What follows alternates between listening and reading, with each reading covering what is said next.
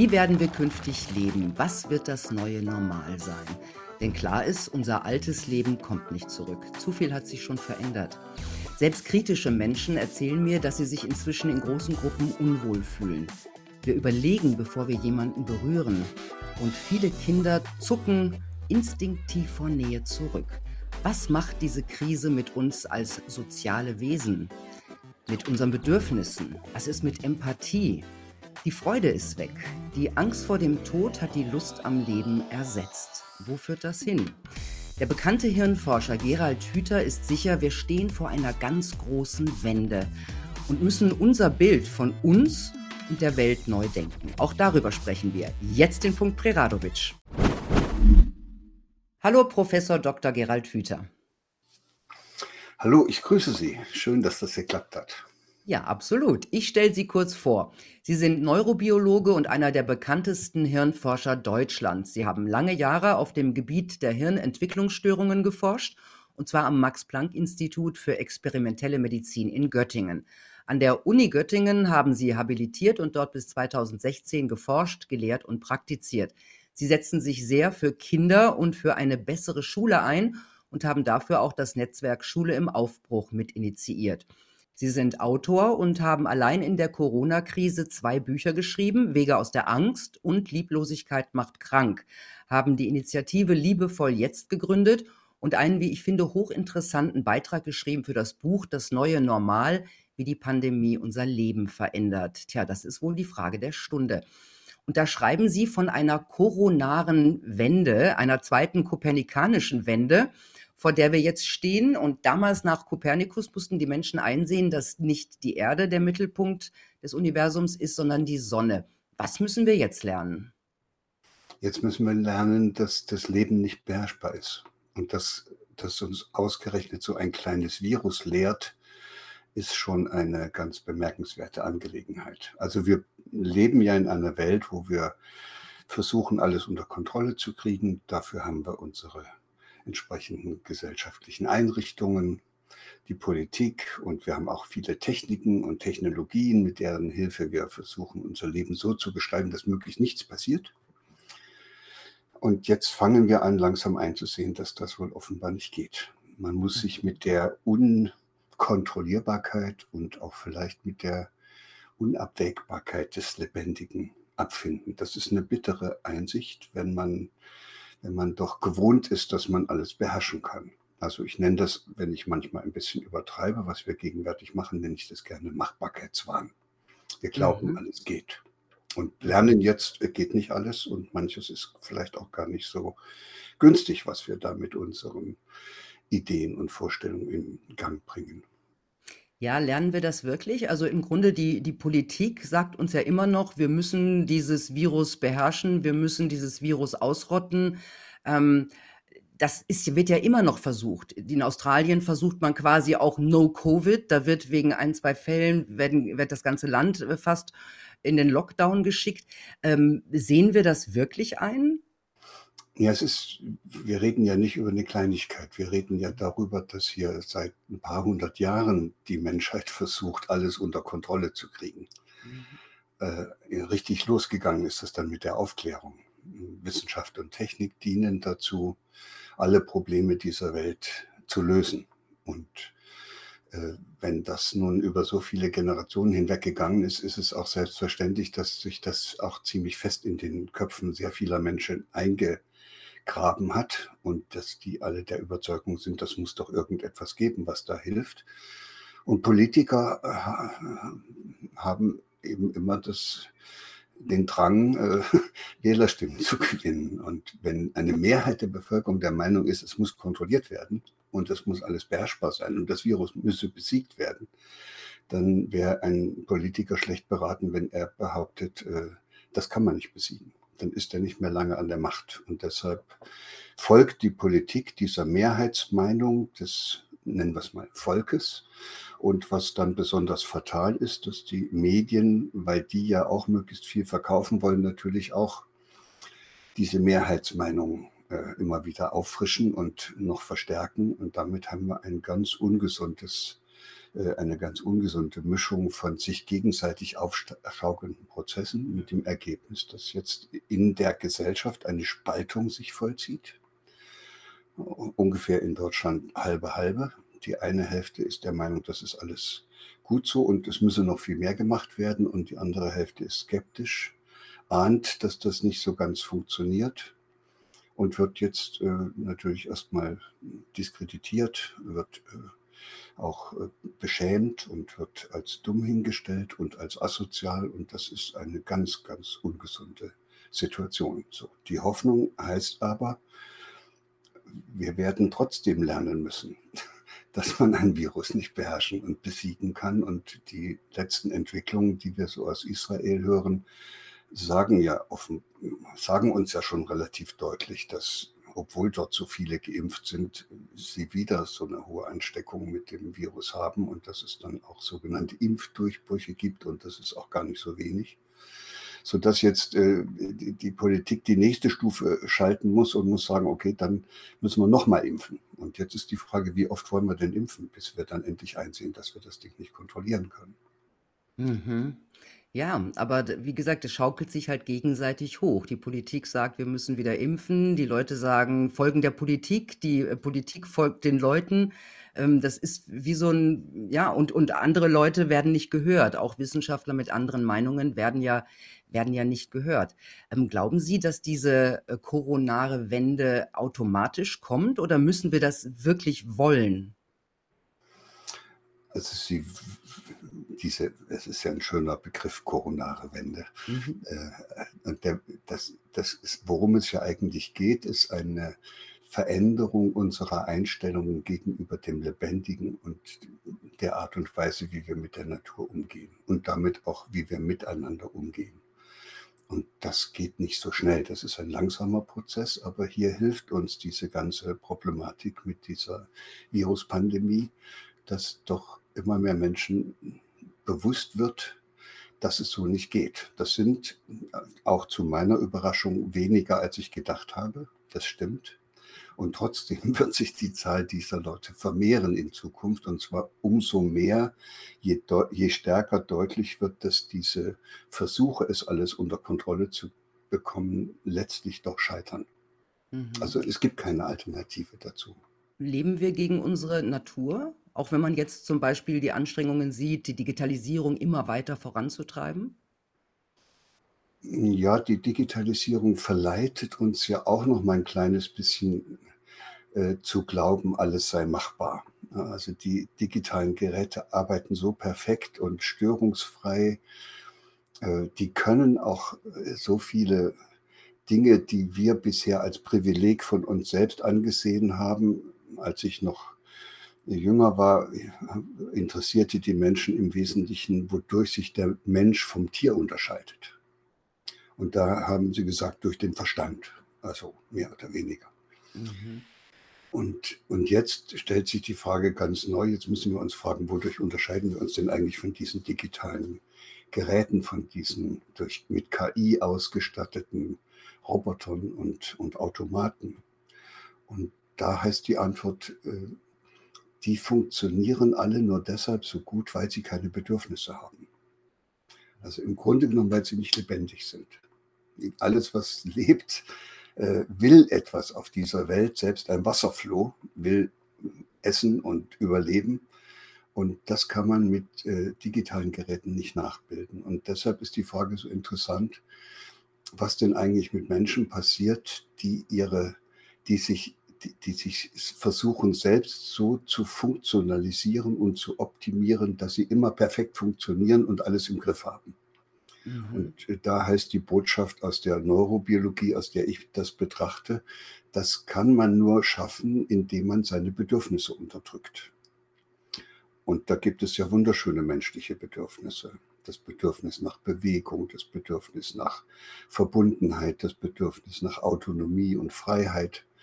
Und das muss man ja alles, damit man in diese Funktionswelt passt, und damit auch zu den anderen. Das muss man alles unterdrücken und manche Menschen schaffen das so perfekt, dass die dann zwar sehr erfolgreich sind, aber auch nicht mehr lebendig, weil sie keine lebendigen Bedürfnisse haben. Am Ende geht es also um die Wiederentdeckung unserer eigenen Lebendigkeit, die wir jetzt in diesem gegenwärtigen Zustand doch in einem hohen Maße verloren haben. Bei den Kindern und den Schülerinnen und Schülern kann man das jetzt im Augenblick ja besonders schön beobachten. Die sind ja noch viel lebendiger als wir und haben ihre Bedürfnisse auch noch viel stärker und äh, würden unendlich gerne da draußen rumtoben, mit anderen raufen und äh, mit anderen gemeinsam irgendwas machen, die mit der Oma kuscheln oder was immer das sein mag.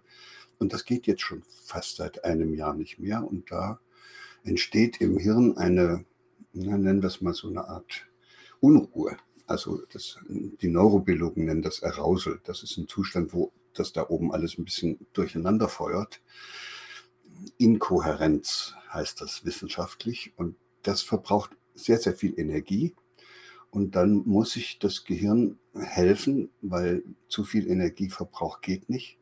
Und dann baut das Hirn über diese Bereiche, in denen diese lebendigen Bedürfnisse generiert werden, hemmende Verschaltungen. Und dann ist das Bedürfnis weg. Ne, wenn der kleine Junge da äh, schon seit Wochen nicht mehr raus kann und nicht mehr rumrennen kann, dann ist, kommt am Ende, das tut ihm am Anfang weh und nach einem halben Jahr will der gar nicht.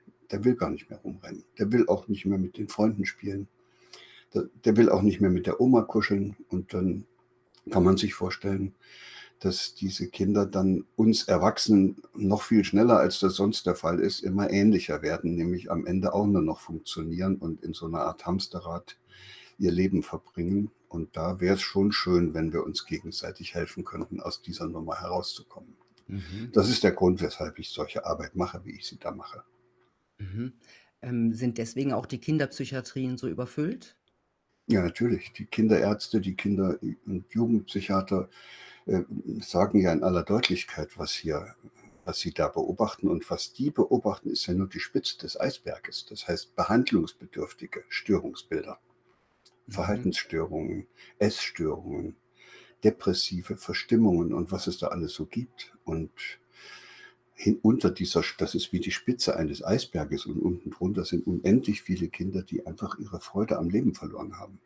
So wie es auch sehr viele Erwachsene gibt, die, die mhm. ihre Freude am Leben verloren haben und jetzt so dahin arbeiten, sich an, sich resigniert äh, sozusagen in die Situation hineingefunden haben und nun immer noch hoffen, dass es bald aufhört.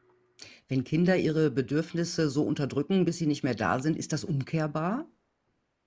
Das wäre schon umkehrbar, aber es ist nicht so ganz einfach. Also wenn wir jetzt äh, in dieser Situation wieder gesamtgesellschaftlich in die Trompete blasen und sagen, es, jetzt ist so viel Unterricht ausgefallen, jetzt müssen die das alles nachholen, dann setzen wir sie wieder unter Druck, dann müssen sie wieder ihre Bedürfnisse unterdrücken und dann haben wir die Sache noch stärker verfestigt. Mhm. Ich versuche es mal an der Großmutter klarzumachen, weil man es da am leichtesten versteht. Schauen Sie, wenn, wenn so ein Kind gerne mit der Großmutter kuschelt und jetzt schon seit so langer Zeit das nicht mehr durfte und jetzt geht es dann plötzlich wieder, weil meinetwegen Corona vorbei ist oder diese Maßnahmen aufgehoben sind, dann kann sich jeder vorstellen, was dann passiert, wenn das Kind nach einem Jahr wieder zu dieser Großmutter darf. Die Großmutter sagt dann, das Kind fremdet das ist zurückhaltend, das weiß nicht so richtig, die Oma weiß auch nicht so richtig.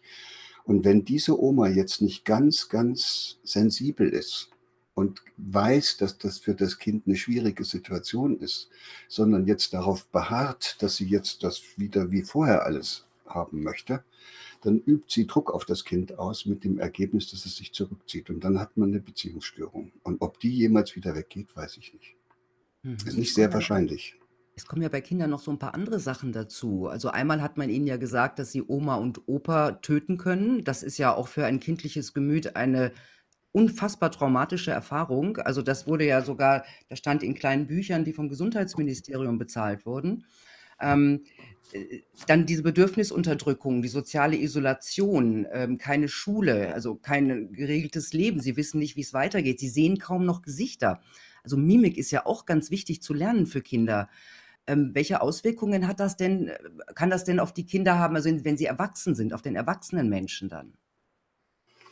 Wir können ja nur hoffen, dass das wirklich irgendwann mal vorbeigeht und dass die Kinder dann wieder andere Erfahrungen machen und dann könnten die das wieder aufholen. Ich fürchte nur, dass wir aus dieser Gesellschaften, Situationen, in die wir jetzt geraten sind, so schnell gar nicht wieder rauskommen. Es ist ja nicht nur dieser Umstand, es ist ja auch die Polarisierung, die stattfindet. Also ich äh, nehme wir so ein ganz einfaches Beispiel, mit dem die Kinder auf keinen Fall zurechtkommen können, dass die jetzt äh, geimpft werden können ab zwölf. Jetzt haben wir manche Familien, da ist die Mama dagegen und der Papa dafür.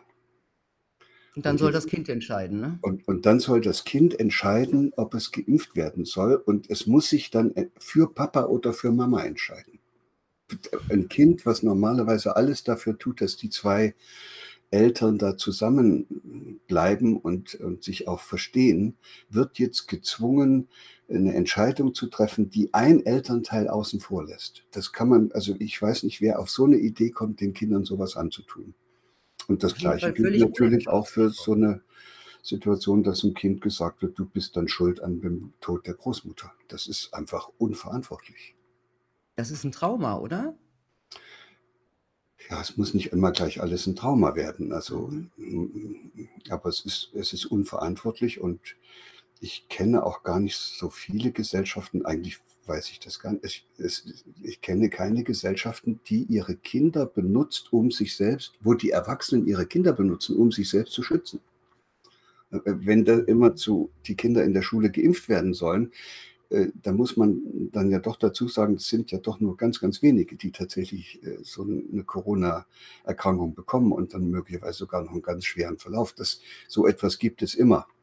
Und das sind ganz, ganz wenige. Und wenn die jetzt alle geimpft werden sollen, dann werden die nicht geimpft, um sie vor Corona zu schützen, sondern um in erster Linie die Lehrer vor Corona zu schützen, weil die Angst haben, dass sie sich bei den Kindern anstecken. Und zweitens, um die sogenannte Herdenimmunität sicherzustellen, damit nun möglichst viele geimpft werden, weil so viele Erwachsene offenbar Zweifel haben, dass diese Impfung ihnen wirklich weiterhilft und sich weigern, sich impfen zu lassen. Und jetzt müssen die Kinder dafür herhalten, dass diese Impfquote erfüllt wird, die sich da irgendwelche Leute in den Kopf gesetzt haben. Es ist einfach, es ist schwierig. Aber was, was kann also aus diesen Kindern, was, welche, welche ähm, Defizite tragen die dann mit ins Erwachsenenalter? Wie, wie, sehen, wie sieht quasi die nächste Generation aus? Das weiß keiner von uns. Das, das hängt davon ab, wohin diese ganze Entwicklung geht und das wissen wir alle nicht. Mhm. Wir wollen es mal positiv zeichnen, damit es auch äh, hoffnungsfroh wird.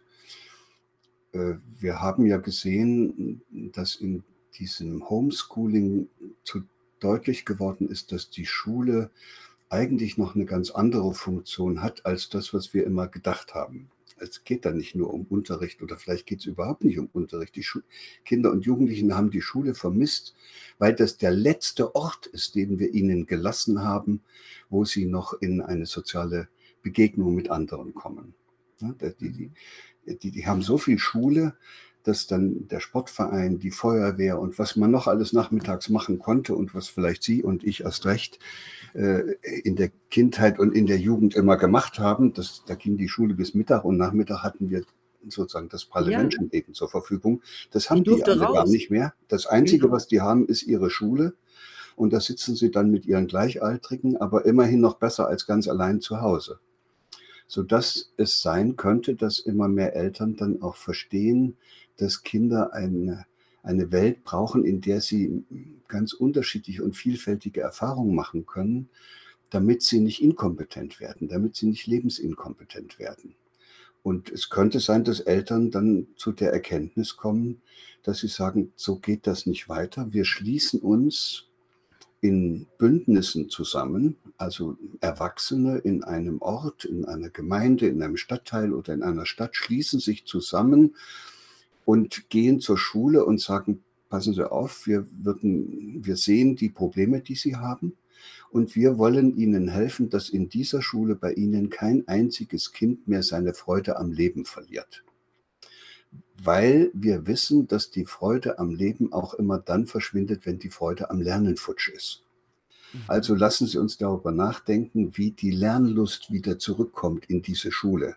Nicht wie Sie den Unterricht aufholen, sondern wie die Lernlust wieder zurückkommt in diese Schule. Welchen Vorschlag Und haben Sie da? Wir haben im Augenblick äh, ich habe ja so eine Akademie aufgebaut, Akademie für Potenzialentfaltung. Und Sie hatten es ja schon genannt, dass ich auch an dem Aufbau der Bewegung Schule im Aufbruch beteiligt bin mit Margret Rassfeld. Und wir haben zusammen jetzt so eine Initiative gegründet. Die, die Webseite ist fertig. Im, Im September wollen wir das Ganze starten. Und es ist ein Aufruf an die erwachsenen Bürger in diesem Land, sich in ihrer Kommune, also da, wo sie leben, zusammenzuschließen, um dann mit der Schule gemeinsam nach Lösungen zu suchen, wie dort in der Schule künftig kein einziges Kind mehr weiter seine Freude am Lernen verliert. Und die, die sie schon verloren haben, denen müsste geholfen werden, dass sie diese Freude am Lernen wiederfinden. So, wenn das so wäre, können Sie sich ja vorstellen, wir hätten lauter begeisterte Lerner in der Schule, in ja, allen Altersstufen. Ja lernen, ne? Die wollen das ja die dann lernen wollen. Und wenn erst mal ein Kind wieder lernen will, dann lernt es auch alles. Das ist so einfach. Man kann innerhalb von einem Jahr eine Fremdsprache lernen, aber nur dann, wenn man unbedingt will. Mhm. Und nicht, wenn man muss. Da braucht man, wie ich das erlebt habe in der damaligen DDR, wo ich groß geworden bin, die haben versucht, mir zehn Jahre lang, mich zehn Jahre lang zu zwingen, Russisch zu lernen. Und es ist nichts hängen geblieben davon. Alles vertane Zeit.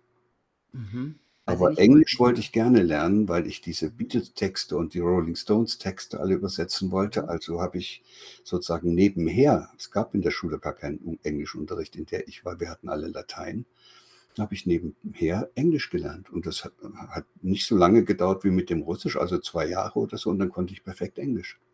Mhm. Habe ich mir selber beigebracht. Ne, so. Ja, und Aber so Kinder, Kinder müssen ja ganz viel in der Schule. Sie müssen zum Beispiel auch sechs Stunden äh, ruhig sitzen bleiben. Ja, was ja auch, ich, was ich mal gelesen habe, dass das auch nicht unbedingt lernfördernd ist. Wie sähe denn eine Schule aus? Äh, Sie haben sich ja mit Sicherheit darüber Gedanken gemacht. Und es gibt ja auch Beispiele, vielleicht aus Skandinavien, wie sähe eine Schule aus, wo Kinder einfach nur gerne hingehen und, und automatisch lernen?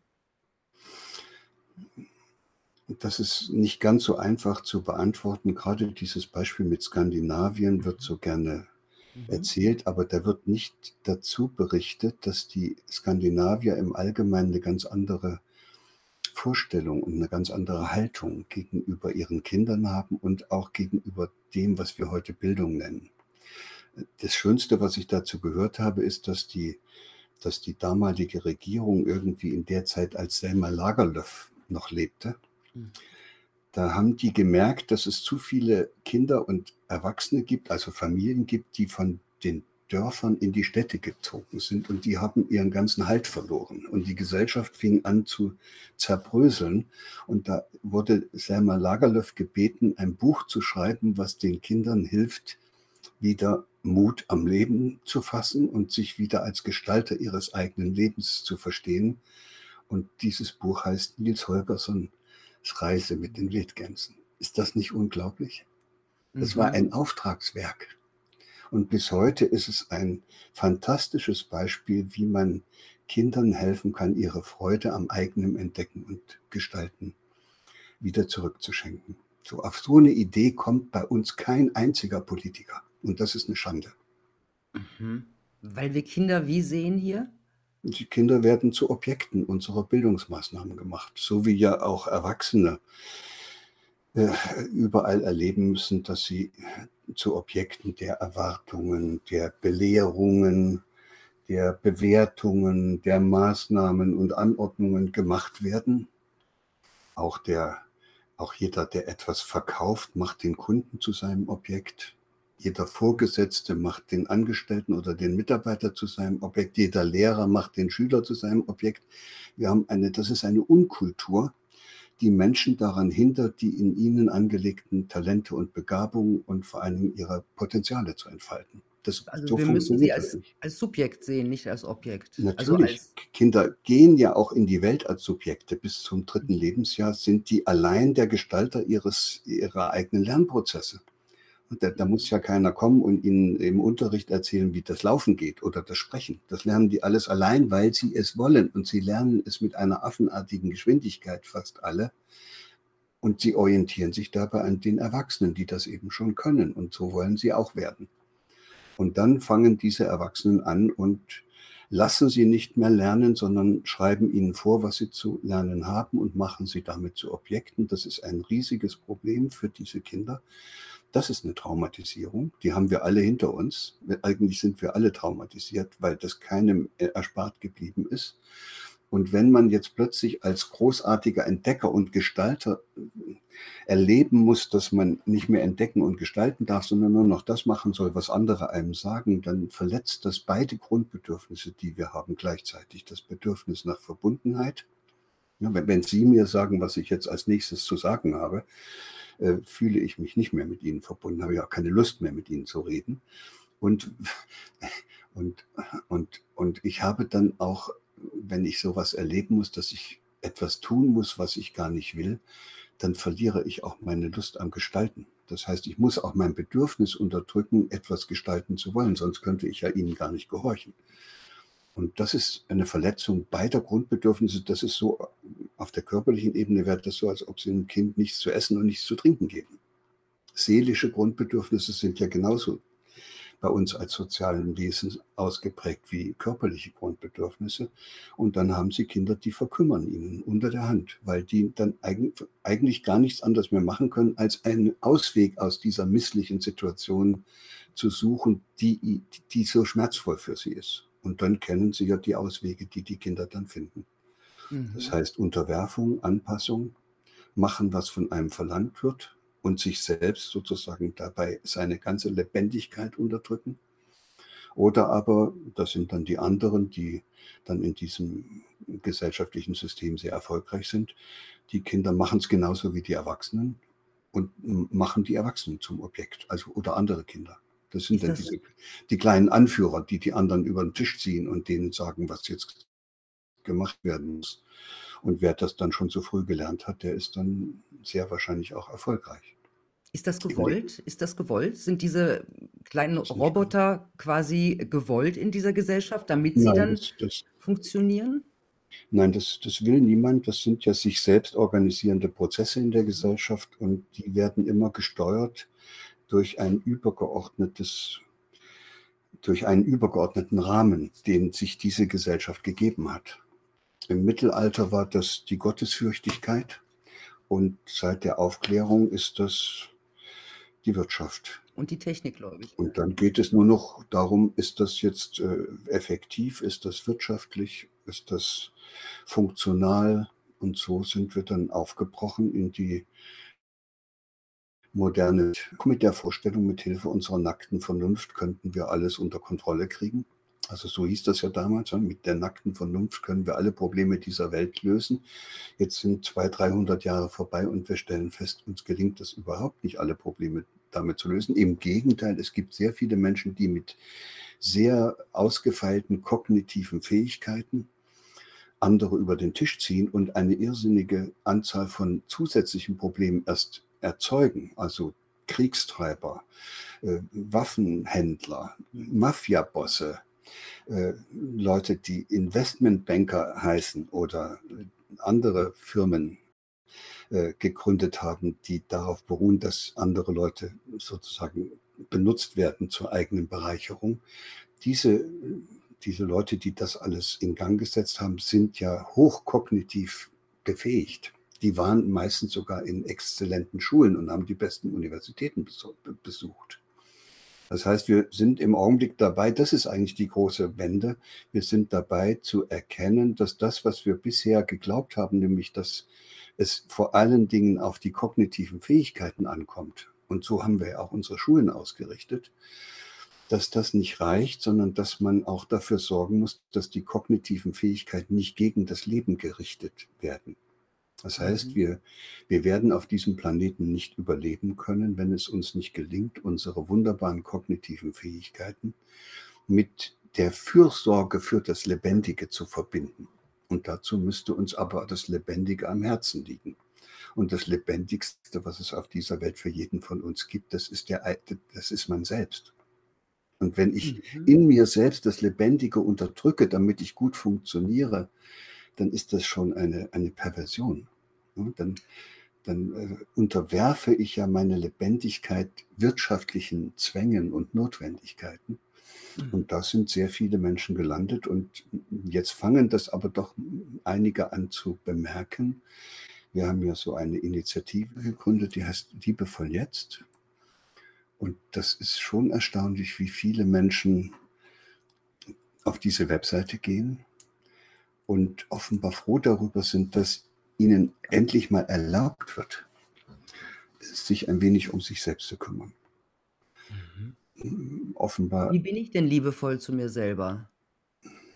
Ja, steht da. Das ist also, das ist ja das Charmante, äh, dass man dazu ja nicht irgendwie die, noch viel lernen muss oder sich viel Mühe geben muss, sondern man fragt sich einfach, was einem gut tut. Äh, und zwar nicht äh, auf der ganz großen Ebene, sondern erstmal dort, wo es einfach auch leicht geht. Ne? Wenn Sie am Bäckerladen vorbeigehen und dann diesen, diese aus Gewohnheit oder aus was für Gründen auch immer schon wieder da reinlaufen wollen und sich so ein Gebäckstück holen wollen, dann fragen Sie sich, ob Ihnen das überhaupt gut tut. Und dann kommen Sie vielleicht zu der Überzeugung, dass Sie da jetzt nichts kaufen. Und dass Sie auch künftig nicht mehr dort essen, wo es nicht schön ist, also auf der Straße zum Beispiel. Und mit Leuten, die Sie nicht mögen. Und, und zu Zeiten, die ihnen auch unangenehm sind, wer abends dann noch so viel isst, der, kann, der weiß ja, dass er nicht gut schlafen kann. Mhm. Sodass Menschen dann an einer Stelle anfangen, man kann auch mit dem Fernsehen anfangen oder mit dem Internet und kann sich fragen, ob das wirklich gut tut, was man sich da alles reinzieht. Und die, die Menschen fangen an einer Stelle an, wieder auf das zu hören, was ihnen ihre wirklichen lebendigen Bedürfnisse sagen entdecken ihre wirklichen lebendigen Bedürfnisse wieder, bekommen auch wieder ein Gefühl für das, was ihr Körper braucht und was dem gut tut. Und auf einmal werden die aus Funktionierern und Selbstoptimierern zu Gestaltern ihres eigenen Lebens. Das ist sowas von spannend. Mhm. Weil plötzlich haben die das Gefühl, ich kann wieder. Das ist, als ob man im Hamsterrad steckt und plötzlich merkt, das sind Löcher in den Sprossen, da kann man raus. Mhm. Und, und dann steigen. Anfangen und, und, dann, und, man muss nur an einer Stelle anfangen. Das ist dann auch nicht so schlimm, wenn man den halben Tag wieder in das blöde Hamsterrad zurückgeht. Man weiß ja, dass man zu jedem Augenblick sich auch nochmal fragen kann, ob einem das gut tut. Also ich zum Beispiel, wenn ich jetzt hier so sitze, wie ich jetzt hier sitze, ich kann mich ja auch einfach mal aufrichten, wenn mir der Rücken weh tut. Und nachher werde ich ein bisschen spazieren gehen, weil ich weiß, das tut mir nicht gut, den ganzen Tag für so einen blöden Monitor zu sitzen.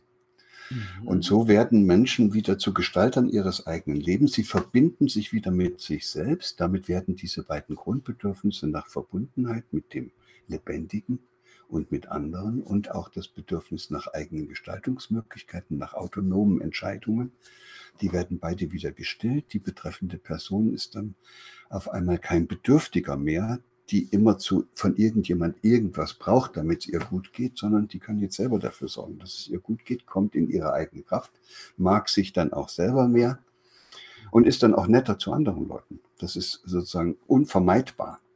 Und es kommt noch was Schönes hinzu, während so viele andere Menschen, denen es nicht so gut geht und die das nicht können, immer darauf angewiesen sind, andere zu finden, die sie unterstützen, ihnen helfen und ihnen Wertschätzung und sonst was entgegenbringen. Also die, die brauchen ständig andere Leute für, ihre, für ihr Leben. Übrigens auch die ganzen Egoisten und Egozentriker, die, die brauchen ständig andere Leute, sonst kann man gar kein Egozentriker sein, wenn keiner da ist, der zuguckt und dem man über den Tisch ziehen kann. Wer aber liebevoll zu sich selbst ist, der braucht niemanden. Der kann das selber machen. Mhm. Und der kann dann einer werden, der nicht immer was von anderen haben will, sondern der könnte was verschenken. Das ist, Hilft, das ist bezaubernd. hilft denn eigentlich dieses liebevoll zu sich selber sein auch gegen die Angst? Das ist ja auch ein ganz großes Thema im Moment. So bin ich ja erst drauf gekommen. Ich hatte, als die Corona-Problematik losging, mich gefragt, was ist denn jetzt eigentlich das zentrale Thema in dieser Gesellschaft, wenn das so weitergeht? Und da war mir schon klar, das ist alles Angst. Angst, die die Leute haben, aber auch Angst, die man ja auch noch zusätzlich schüren kann, um die Leute, um die Leute gefügig zu machen. Und deshalb habe ich dieses Buch über die Angst geschrieben. Und dann war ich ganz unglücklich darüber, weil ich wollte ja eigentlich nicht über die Angst reden, sondern ich wollte darüber reden, wie man aus der Angst rauskommt. Und da habe ich mich dann gefragt, wie das eigentlich gehen könnte, wie man sich, und das ist ja das Grundprinzip, wie man aus der Angst herauskommt, das ist ja kein Zeichen von Stärke, wenn man so viel Angst hat. und auch nicht ein Zeichen von Kompetenz und Umsicht oder, sondern was passieren müsste, ist, dass die Menschen in unserem Land wieder in ihre Kraft zurückfinden. Dann würden sie sich auch nicht mehr wie aufgescheuchte Hühner durch die Gegend jagen lassen. Und wer das macht, wer also wieder bei sich ankommt, wer sich wieder mit seinen lebendigen Bedürfnissen verbinden kann, der auch äh, sich fragt, was er eigentlich für ein Mensch sein soll und vielleicht sogar, weshalb er denn eigentlich auf dieser Erde sein will und wofür. Der, der findet dann Antworten in sich, die führen dazu, dass der eine bestimmte Haltung hat. Ich nenne das dann immer so, dass der dann seine eigene Würde äh, gefunden hat und sich seiner eigenen Würde bewusst geworden ist. Und so jemand lässt sich von niemandem mehr umherjagen. Und der ist auch nicht mehr verführbar. Mhm. Deshalb ist das so ein, ein Schlüssel, um eigentlich aus der Angst herauszukommen, müsste man Menschen helfen, dass sie einander stärken, anstatt sich gegenseitig fertig zu machen. Ja, ist völlig logisch eigentlich. Eigentlich, Ähm, was ja. was macht denn eigentlich diese permanente Angst und diese Panik, die uns ja auch von außen, ähm, durchaus eingeredet wird? Was macht das denn mit unserem Hirn? Auf Dauer. Also, wir sind ja jetzt schon 16 Monate in diesem Zustand. Also, viele Menschen. Also, Angst ist zunächst ein, etwas, was immer dann entsteht, wenn etwas passiert, wenn wir etwas wahrnehmen, etwas erkennen, was nicht zu dem passt, wie wir es uns gedacht haben. Also wenn etwas passiert, was unseren Vorstellungen zuwiderläuft, dann, und dann überlegen wir, ob wir das Problem lösen können.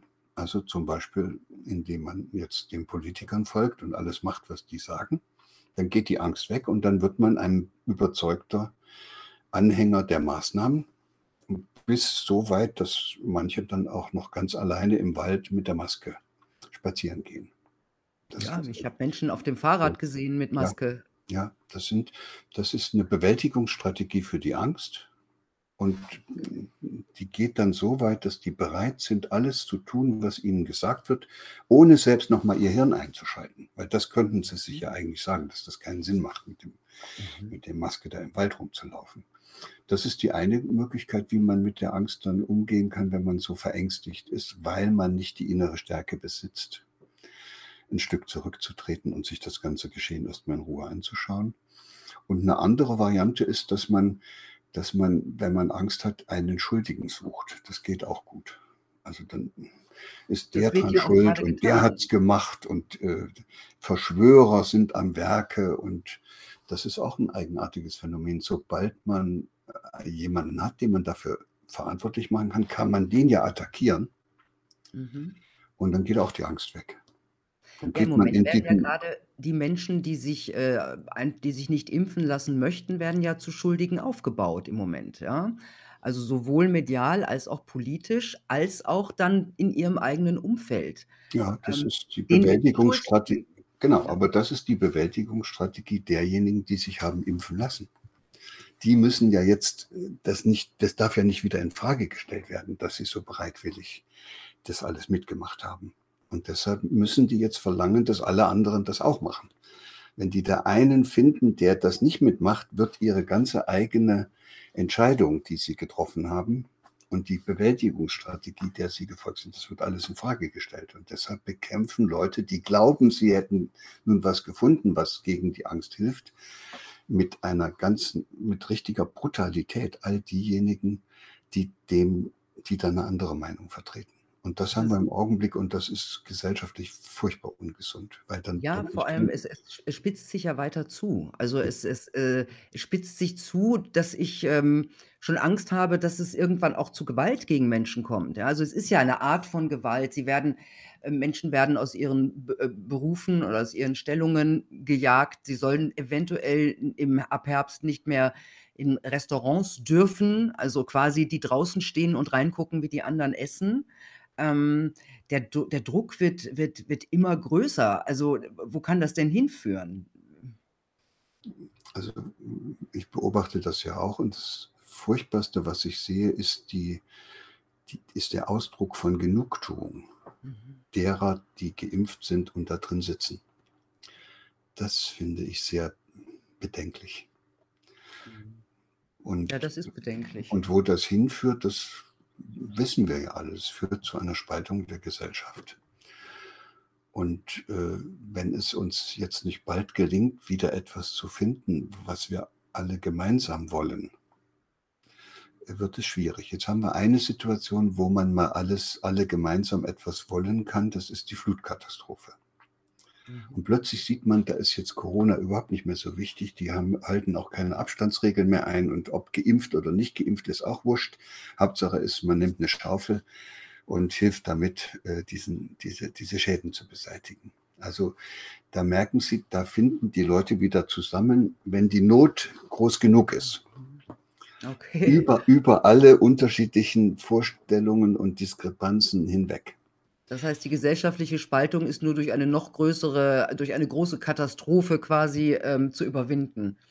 Hm. Das ist die ungünstigste Variante, weil jede Katastrophe, die ich möchte mir keine Katastrophe herbeiwünschen, weil es sein kann, dass die, dass die so groß wird, dass wir die gar nicht wieder anhalten können.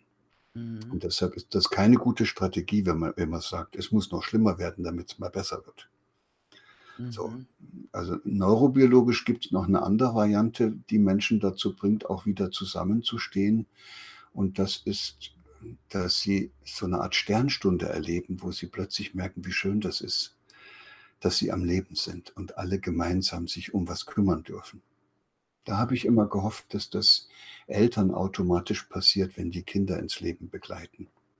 Mhm. Kinder, Kinder zeigen uns durch funktionalisierten Erwachsenen ja in so einer ganz eindringlichen Art und Weise, wie schön das Leben sein kann und wie man sich über jeden Strohhalm freuen kann, den man da findet, mhm. an sich dran fest, anstatt sich dran festzuhalten. Und deshalb habe ich immer gedacht, dass Mensch, dass Erwachsene in einer Gesellschaft sich einig sein könnten, dass sie alles dafür tun wollen, um sich von der Lebendigkeit ihrer Kinder einstecken zu lassen. Vielleicht kommt das mal noch, aber das wäre der andere Weg, dass man mhm. etwas findet, was man gemeinsam will. Nicht etwas, was einem Angst macht und man deshalb in der Not zusammenhält, wie Klimakatastrophe und was da noch alles für Katastrophen gibt, sondern etwas, was so bezaubernd ist, dass sich dem keiner entziehen kann. Auch, und die dritte Variante heißt, man könnte auch, jeder kann auch einzeln anfangen und könnte einfach versuchen, ein kleines bisschen liebevoller zu sich selbst zu sein. Das, da muss man nicht warten, bis die Krise kommt, auch nicht bis die Sternstunde kommt, sondern dann fängt man an einer Stelle an und dann verwandelt man sich. Das ist ja das Interessante, was da passiert. Und das, was auch gesamtgesellschaftlich passieren müsste, ist ja nicht eine Veränderung. Also verändern kann man kann man äh, Häuser oder Autos, also Objekte, Maschinen, das können sie alles verändern. Aber etwas, was lebendig ist, können sie nicht verändern. Das können sie höchstens strangulieren und nach ihren Vorstellungen zurechtbiegen, wie wir das in der Schweinemast sehen oder auch in unseren Schulen, wo wir versuchen, die Kinder so zu verändern, wie wir das wollen. Auch in manchen Partnerschaften gibt es das, dass der eine sich einbildet, er müsse und sich auch alle Mühe gibt, den anderen zu verändern. Da heißt die neurobiologische Grundregel, du kannst keinen anderen Menschen verändern. Der kann sich nur selber verändern. Der Einzige, der sich verändern kann, ist diese betreffende Person selbst. Und das, was du machen kannst, ist nur diese Person liebevoll einladen, ermutigen und inspirieren, sich ändern zu wollen. So, so schön ist das. Mhm. Ja, und das wäre dann die andere Strategie. Also nicht die Sternstunden und auch nicht die Katastrophen, sondern eine Gesellschaft, wo Menschen sich gegenseitig einladen, das Leben in seiner ganzen Vielfalt und Buntheit wieder zu entdecken und sich nicht dauernd in irgendwelche Ängste jagen zu lassen, weil sie sich einbilden, sie müssten alles unter Kontrolle haben. Mhm. Sie, Sie schreiben ja auch, dass ein Grund für diese Ängste wahrscheinlich auch ist, dass wir seit rund 20 Jahren in einem betreuten Leben leben also ein betreutes oder viele Menschen ein betreutes Leben. Ähm, wie meinen Sie das genau, das, das betreute Leben? Ja, wenn man Angst hat, gibt es drei Ressourcen, mit, die einem helfen, da wieder rauszukommen. Die erste Ressource, Ressource heißt, ich kann mich doch in so einer Situation, wo ich merke, es wird jetzt schwierig, auch erstmal zurücksetzen und kann überlegen, hatte ich sowas schon mal und wie habe ich es damals gemacht? Und dann fällt mir ein, dass ich sowas schon mal bewältigt habe und auf irgendeine Art und Weise ist es gut gegangen und dann mache ich das. Das kann aber nur jemand, der in seinem Leben auch schon ganz viele unterschiedliche Probleme selbst bewältigt hat. Also einem Kind, dem alle Steine aus dem Weg geräumt werden, wird das nicht lernen können. Das hat nicht genug Probleme. Deshalb ist das, wenn man es ein bisschen übertreibt, äh, müsste man fast sagen, macht, liebe Eltern, macht euren Kindern so viele Probleme wie möglich, nicht so wenig. Äh, aber eben bitte nur solche, die die auch lösen können. Und in einer Gesellschaft, die eine Dienstleistungsgesellschaft geworden ist, wo für jedes Wehwehchen und für, jedes, für jede Unbequemlichkeit sich einer findet, den man dafür bezahlen kann, dass er das wegmacht, da werden die Leute immer inkompetenter. Also ich kenne junge Leute, die verzweifeln, wenn der Abfluss in ihrer Küche verstopft ist. Mhm. Und manche kriegen noch nicht mal mehr einen Nagel in die Wand. Und über Partnerschaftsprobleme und ähnliche etwas tiefergreifende Dinge will ich jetzt gar nicht reden. Inkompetenz auf der ganzen Linie. Man kommt nur noch mit dem Psychotherapeuten weiter und mit irgendeinem Dienstleister, der das dann für einen macht. Und da haben wir so ein schönes Beispiel, wie so eine Gesellschaft, wenn sie sich als Dienstleistungsgesellschaft herausbildet, zwangsläufig, ob, sie, ob das jemand will oder nicht, zwangsläufig dazu führt, dass die Leute immer inkompetenter werden. Mhm. So, und das zweite Thema heißt, eine Gesellschaft, die darauf ausgerichtet ist, äh, Wachstum zu erzeugen durch Konsum, ist ja darauf angewiesen, möglichst viele Leute auch zu haben, die bereit sind, sich alles Mögliche zu gönnen.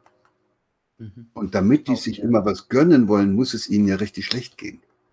Also jemand, dem es richtig gut geht, der glücklich ist, der froh ist in seiner Haut, der mit seinen Kindern und mit seinen Freunden Freude im Leben hat, der muss sich doch nicht, der braucht doch keine Kreuzfahrt und der braucht auch kein dickes Auto und ein tolles Haus. Der, also Menschen, die glücklich sind, brauchen nicht viel. Oder jedes Jahr einen neuen Fernseher. Ja, und, das, und wenn wir das jetzt umdrehen, heißt es, eine auf Wachstum ausgerichtete Konsumgesellschaft ist darauf angewiesen, dass genügend unglückliche Menschen rumlaufen. Und die mhm. erzeugt diese Gesellschaft, ob sie das will oder nicht. Wow. So, und da fängt man so ein bisschen an, hinter die Kulissen zu schauen und, und merkt, so wie wir das hier aufgebaut haben, kann das sowieso nicht weitergehen. Aber das, was dann geändert werden müsste, ist so tiefgreifend, dass das auch nicht von irgendeiner Instanz äh, gelöst werden kann. Also es nützt jetzt nichts, einen Herrn Trump zu wählen, der jetzt verspricht, er könne alle Probleme dieser Welt lösen. Das haben wir gesehen, dass das nicht funktioniert und auch Herr Orban und andere Anführer, die sich da bereit äh, zur Verfügung stellen und so tun, als könnten sie es, werden es nicht können. Und deshalb sind wir am Ende darauf angewiesen, dass wir das selber entdecken, jeder Einzelne in sich. Und das ist dann die Emanzipation des Einzelnen und damit der Weg in die Freiheit. Und wenn wir jetzt das nochmal ganz prosaisch sagen, heißt es, wir brauchen die Angst, damit wir immer wieder neue Lösungen suchen. Und erst wenn wir genügend dabei gelernt haben, wie es geht, fangen wir an, frei zu werden. Und dann haben wir keine Angst mehr. Vielen lieben Dank für diese hochspannenden Anregungen. Also ich habe heute sehr viel gelernt, Professor Hüter. Dankeschön, dass Sie da waren. Sehr gerne und alles Gute für Sie Danke. und auch allen, die uns hier zugehört und zugeschaut haben. Dankeschön. Tja, Leute, liebevoll sein zu sich selbst und anderen. Also das hat mich schon sehr beeindruckt und ich glaube, da können wir auch solche seltsamen Zeiten viel besser bewältigen und das baut auch Stress ab. Ähm, und ein Tipp von mir noch, achtet bitte auf eure Gesichter. Ich habe festgestellt, wer lächelnd durch die Welt geht, dem geht es auch gleich besser. Also in diesem Sinne eine gute Zeit. Bis bald. Tschüss.